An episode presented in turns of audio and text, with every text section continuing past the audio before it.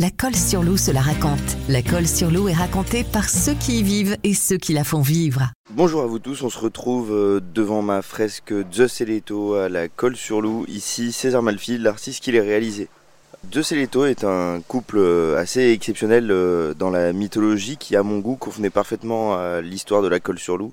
Car quand on analyse sémantiquement le nom de la colle sur loup, c'est la, la, petite colline où vivent les loups et Leto euh, était justement celle euh, dans la mythologie qui se servait des loups pour, euh, pour se défendre et pour défendre sa, sa famille, enfant, enfantée par son mari Zeus. Alors pour un lieu aussi spécial, j'ai voulu créer une fresque assez élégante où le temps se coupe avant que ces deux grands amoureux puissent sceller leur amour dans un baiser.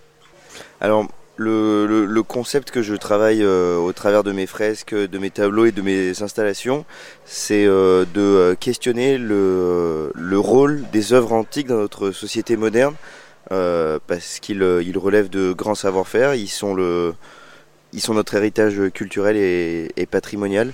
Et donc, quel rôle on peut leur donner aujourd'hui Comment on peut les faire parler Quelles inspirations ils peuvent créer C'est les questions que je me pose au moment de créer.